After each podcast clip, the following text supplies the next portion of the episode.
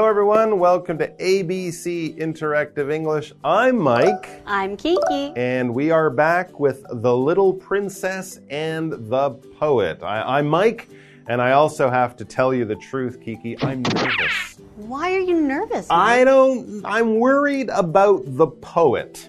He's gone to the palace. No one was interested in listening to his poems. Maybe because he's not handsome in the story they said he's ugly, mm -hmm. but also his poems weren't entertaining anyone until he got to the palace and the princess, the little princess who lives there, who is blind, she heard his voice and she wants to meet him. Mm -hmm. Now, this is good. Right. But I'm afraid that something bad will happen once he goes into the palace. Am I crazy? Ah, I don't know. Okay, it is scary right now because of the guards. Right. Right? Yes. But she's a little princess. Yeah. I'm sure she has some say in who she wants to invite into the palace. Sure, she's the princess, but we have not met her father and mother, oh, the no. king and queen. And isn't there often a an evil stepmother, an evil queen, or a cruel king in these stories? Well, I really hope mm. not, hmm. because I think that it's not really nice to judge the poet based no, on his look. Of course not. And he has a beautiful voice. Right. And I think that's what's appealing to the princess. I think this is good too. I'm just afraid someone's going to come along and bring trouble to their new friendship. Well, the only way to find out is to read the story.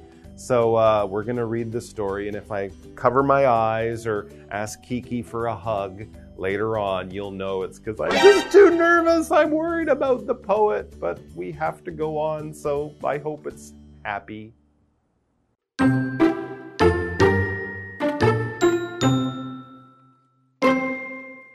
In the palace, the king and queen were with 45 other poets. They were actually princes, and they hoped to marry the princess.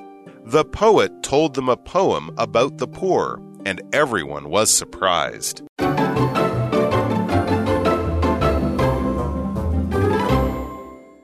Welcome back to part two of The Little Princess and the Poet.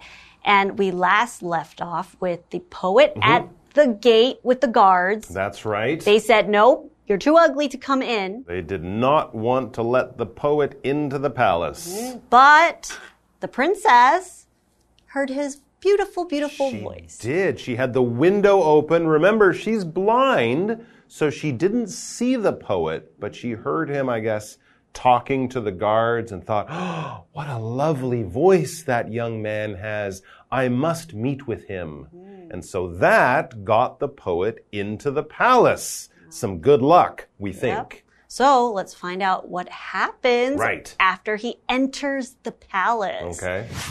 In the palace, the king and queen were with 45 other poets. There are 45 other poets at the palace today? What is going on? It's Poet Palooza. No wonder the villagers told him to go to the palace. Oh, there's a big poet meeting there. Weird. Okay, maybe they're trying to find a, an official poet, and this is like a, an audition, like a oh. tryout, like a job interview. Maybe. Who knows? That's very interesting. A lucky time, maybe. To be a for, poet. for our poet to be there, too, with 45 other poets. Let's find out what these poets were doing Let's there. Let's find out. They were actually princes. Poet princes. Huh. Or prince poets. Prin Either way. Mm -hmm. And they hoped to marry the princess. Oh. That's what they were doing there. Okay. So to try to get a date with the beautiful princess, all the young princes from the around this palace come there to try to read a poem, sound very nice?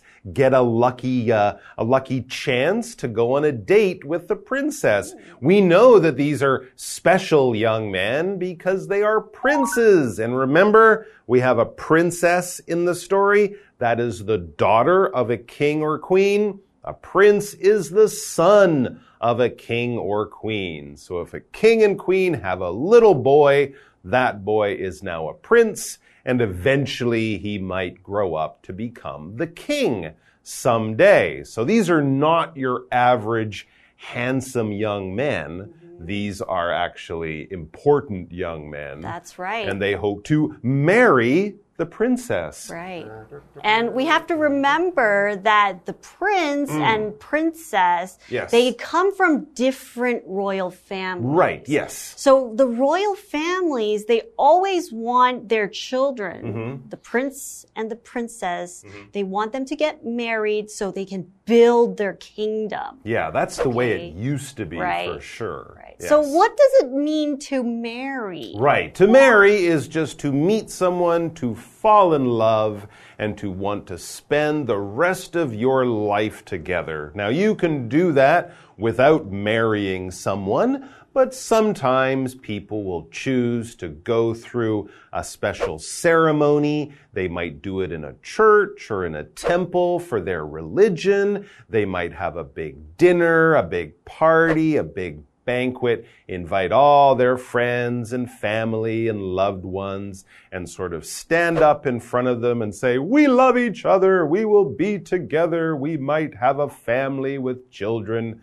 But it's kind of like, I found my true love and I will spend my life with them. And we want everyone to know and be happy for us. So that's nice. Da, da, da, da, da, da, da, da. So there we go. That's the chance that these princes are looking for the chance to marry the princess. Now, what about the poet? He's not a prince, No. he's just a young not very handsome poet. Well, let's get back to the story. It says the poet told them a poem about the poor, and everyone was surprised.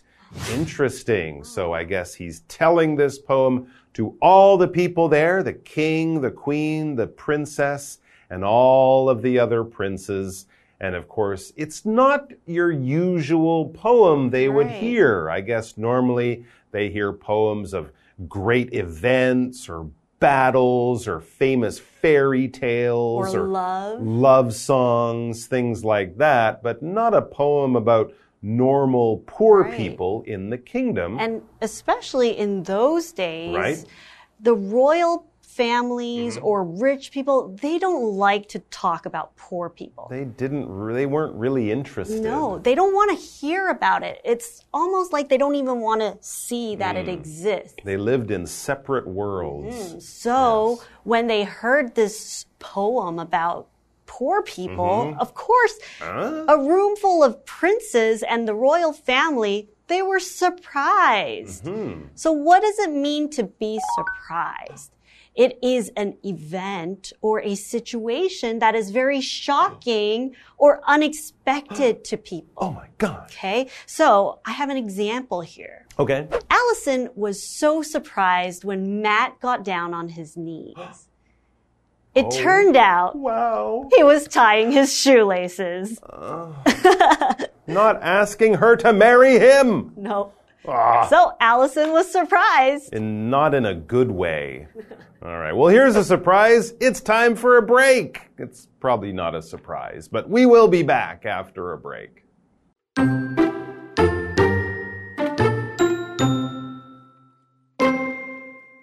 After that, the princes left. The queen asked the poet to go too, because he wasn't good for the princess. That was the truth. The poet knew it, so he left.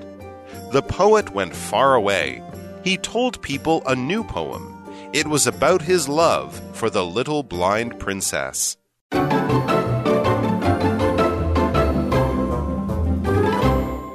Okay, we're still at the palace, and our young, ugly, but very talented poet has just read a poem about poor people to the king, the queen, all the princes, and the princess who were all there in the palace, and they were surprised to hear a poem about poor people.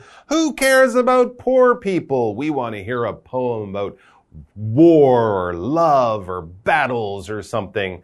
But they heard a poem about poor people. So what happened? Well, after that, the princes left. Oh my goodness. I wonder if it's because they didn't like the poem, or maybe it was just time to go home. But these 45 princes, who were also poets, were there to meet the beautiful princess. But after hearing the poem about poor people, they all went home. Okay? The queen asked the poet to go too because he wasn't good for the princess. They don't want the princess to know about poor people in the kingdom. Oh, that's scary because it's true. But I guess they're trying to protect their daughter and they think this poem will be, you know, bad for her to learn from, to spend time with, and especially to marry. So get out of here, you young poet. We don't want you here. Well, it's not very fair to the poet because they know nothing about him, mm-hmm. right? And especially, he still has a lot to show. But since the queen said that the poet was not good for the princess, she asked the poet to leave. Yes.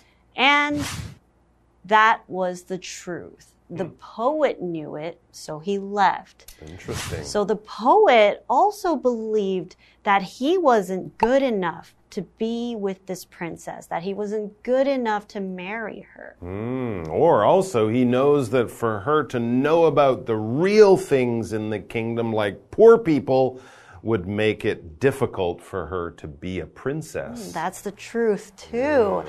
So, what is it to be truthful? The truth, in this case, is, is a noun, it is the quality in a person, a fact or a principle of being true. So, the actual facts about something.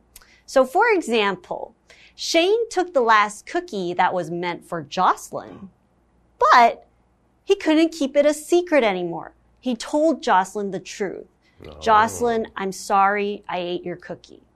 It's true. He did eat the cookie. It's not a lie. It's not a joke. Those are true facts.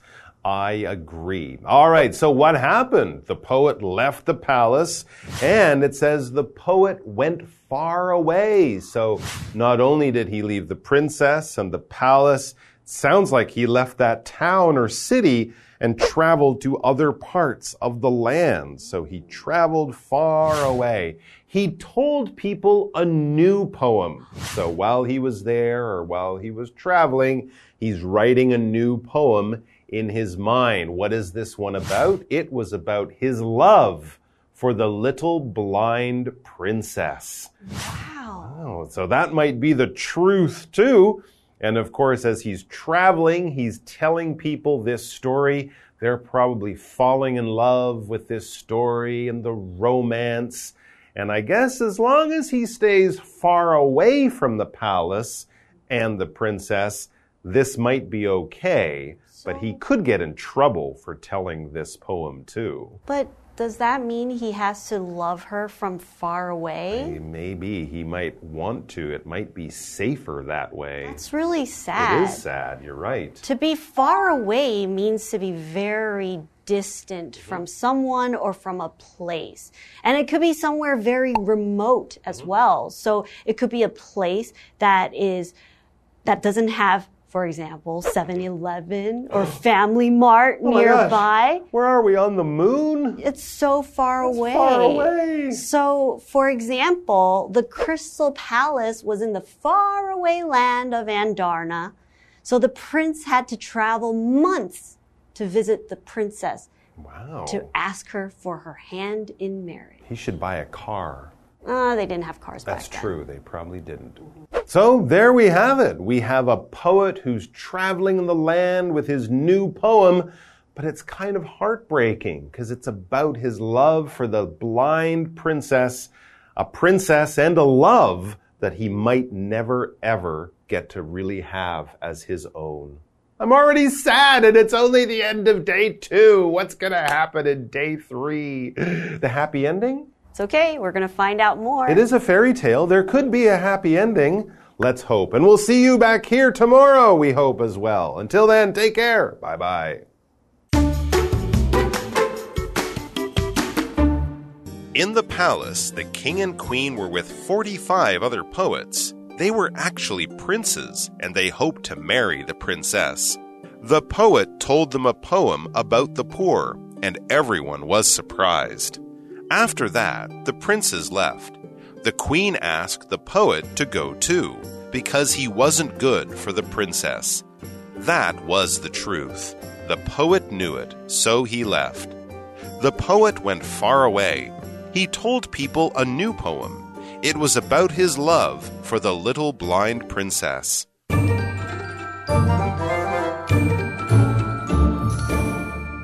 Hello, I'm Tina。我们来看这一课的重点单词。第一个，prince，prince，名词，王子。The prince wore a golden crown on his head。这位王子戴着一顶金色的皇冠。Crown 指的是皇冠。下一个单词，marry，marry，动词，和谁结婚、嫁娶。Patrick married Laura two years ago。Patrick 两年前和 Laura 结婚了。 下一个单字 surprised，surprised 形容词，感到惊讶的。I'm surprised to see you here。我真没想到会在这里看到你。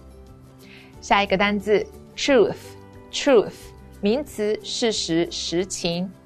Was Jenny telling the truth？Jenny 讲的是事实吗？接着我们来看重点文法。第一个，somebody hopes to 加动词，某人希望怎么样。 Hope 是期望的意思。我们来看看这个例句：Penny hopes to study abroad one day. Penny 盼望有朝一日能出国读书。下一个文法：the poor 穷人，poor 指的是贫穷的，the 加上形容词表示特定某族群。例如，the rich 指的是有钱人，the young 指的是年轻人。我们来看看这个例句。The rich often buy expensive cars and houses. 有钱人经常购买昂贵的汽车和房屋。最后一个文法，far away 很远的，far 遥远的和 away 去别处都是副词。我们来看看这个例句：The beach is far away from our house, so we have to drive there. 海滩离我们家很远，所以我们必须开车去。 以上就是这一课的重点单词跟文法，我们下一课再见，拜拜。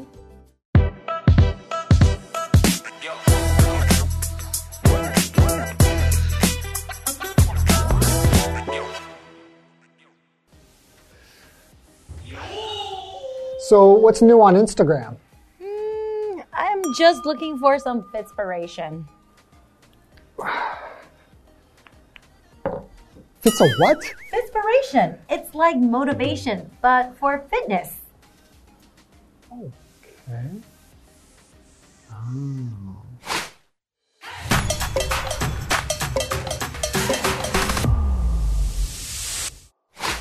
Today we're going to talk about a new term called fitspiration. What's fitspiration? Fitspiration is a combination of two words, fitness and inspiration. Hmm. It's used to describe things that inspire us to get fit. Mm-hmm. This could be a picture, a quote, a person, or even a story. I see. So if I follow fitness bloggers or influencers on social media, they are my fitspiration, right? That's correct. You can use it in a sentence like, I need some fitspiration to get me to the gym today. Great. I'm going to find my fitspiration and stay motivated to work out. That's the spirit. Remember, it's all about maintaining a healthy lifestyle. All right. And that's all for today. See you next time. See you next time. Bye bye. Bye-bye.